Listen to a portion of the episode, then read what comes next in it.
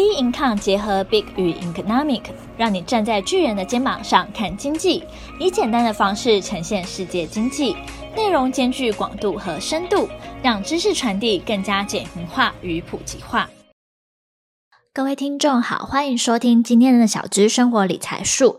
今天呢，要来跟大家分享的主题是策略性退休规划，三大关键时期，提早奠定明智的未来。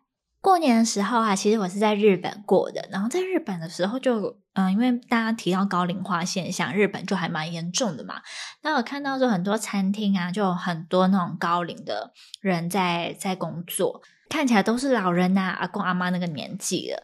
我看新闻的时候就有看到说，日本算是全世界最老的，因为他七十五岁以上的长者就占了总人口十五 percent 以上，那真的很多诶、所以我后来回头就在想说，诶，发现其实台湾也还蛮多那种老人化的服务，像那个日本企业啊，五印啊，也有一些大姐嘛。那摩斯的话，我觉得也还蛮明显，摩斯有看到一些真的算是比较老一点的年纪啦。那包括麦当劳啊，也有一些阿姨，那他们呢，也许是为了生计，那有些人可能是因为想要退而不休，所以每个人对退休的生活呢，都不尽相同。不过我也想问大家说，诶，你有想过说，人生呢年近半百的时候，你还剩下什么吗？大家呢习以为常，规划人生上半场为主，在懵懂摸索整个人生方向，也看过了很多长辈的老后生活。不过因为年轻的时候外在的结构变化很小嘛，有比较好的承受能力，那想的其实也不多。而现在医疗进步的长寿，规划下半生呢就尤为重要了。那现代人呢，他的教育水准啊，生活其实也很接近欧美日等先进国家长者对于未来的布局。那人生的下半场，因为力量下滑衰弱，会比较需要更多的时间从内在认识自己去做准备。因为人生是不可逆的，我们必须要去正视它。那我们今天故事的主角呢，是在一九六零出生的小陈。自小呢，他就知道说要认真念书，念到好学校。出社会后找到好工作，而他也在大学毕业后很幸运的找到外商的工作。几年后呢，也成家生子。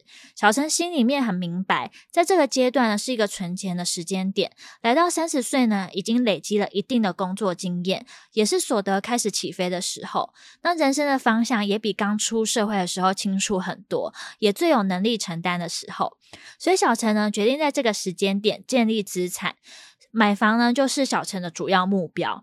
那小陈也发现说，诶，虽然说在外商的薪水不错，不过因为要养两个小孩，在没有手摇饮跟星巴克的年代，克制自己每天的开销只在两百元。在投资理财气氛不浓的时代呢，他也觉得应该做些理财，因此呢，他选择保单来强迫自己储蓄。到了第二个阶段时期，是四十岁到五十岁，这个时候呢，应该是要规划。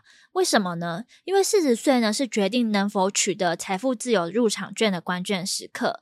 那故事的主角小陈在职场上已经成为中阶主管了，工作收入呢比过去成长了很多倍，同时呢，财房产加储蓄已经累积到了不小的数字。不过小陈也在这个时期呢，发现是花钱的高峰期，因为人生角色的关系，一边是抚养长大的双亲，一边是学龄子女，所赚的钱不能只关注自己，而是有更多的钱的需求。那小陈也开始审视自己的配置，因为外商有配股，所以呢开始涉猎股票，配来的股票呢直接换成美金，再买其他看好的美股。操作一段时间后，感受到了投资的获利，没想到呢遇到了两千年的网络泡沫。当初呢只纯粹凭感觉买熟悉的个股，加上汇损，把这几年的分红呢都付诸一炬。小陈原本也赶流行以及重阳的想法，所以觉得美金美股是个潮流。不过在市场跌了一跤后，发觉有汇损这个隐藏危机，加上投资呢也开始普及化了，也重新检视什么才是适合自己的投资。在第三个关键时期呢，五十到六十岁是布局。我们辛勤工作，也接近到了人生的下半场。在医疗养生的进步，人生还是漫长的马拉松。分成轻熟龄，约是五十到六十四岁；中熟龄六十五到七十四岁；高熟龄约七十五到八十四岁等阶段。以现今医学的进步到中熟龄期间呢，还有很多时候都是可以自理的生活。以小陈及大多数的家庭而言，轻熟龄约五十到六十四岁这个阶段，差不多是自己的子女独立的时期，以及自己的父母来到高熟龄，必须打理逐渐失能父母的生活，需要考虑专人或是机构照护。自己呢，进入中熟龄时，多少有些慢性疾病，多在以养生、修身养性，准储备能量来迎接真正高龄的自己。年轻时呢，被生活家庭耽搁的梦想，可以自我实现，也在这个阶段逐渐完成。回头来看，我们的主人公小陈已经五十多岁，小孩也大了，开始准备进入职涯的下半段，也是赚取工作收入的最后一里路。身处在一直喊着退休金破产，也不能全靠政府的社会，小陈多年来保守的配置，回头发现因为物价的飙涨，自己的配置上顶多是与通膨两两打平。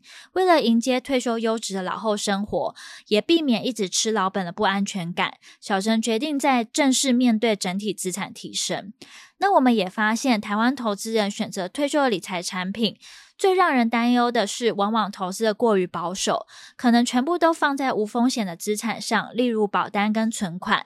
可是这很可能连通膨的伤害都抵挡不了。因此，如何在风险与获利间找到平衡，就必须要有提前布局的思维，才能在未来退休可以有更好自我选择的生活，呃，更安全的防护网。我们现在从高龄社会的日本看到，高龄下的两代悲歌。